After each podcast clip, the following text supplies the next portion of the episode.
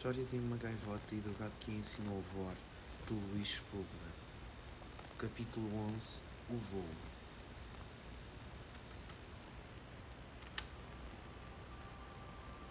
Ditosa voava solitária na noite de Hamburgo.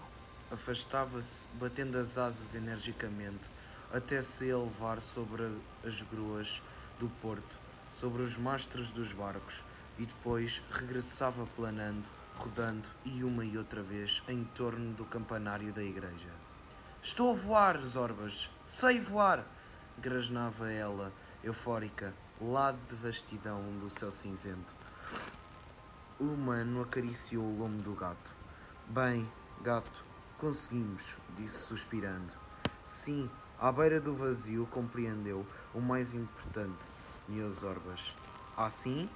E o que é que ela compreendeu? perguntou o humano. Que só voa quem se atreve a fazê-lo, meus orbas.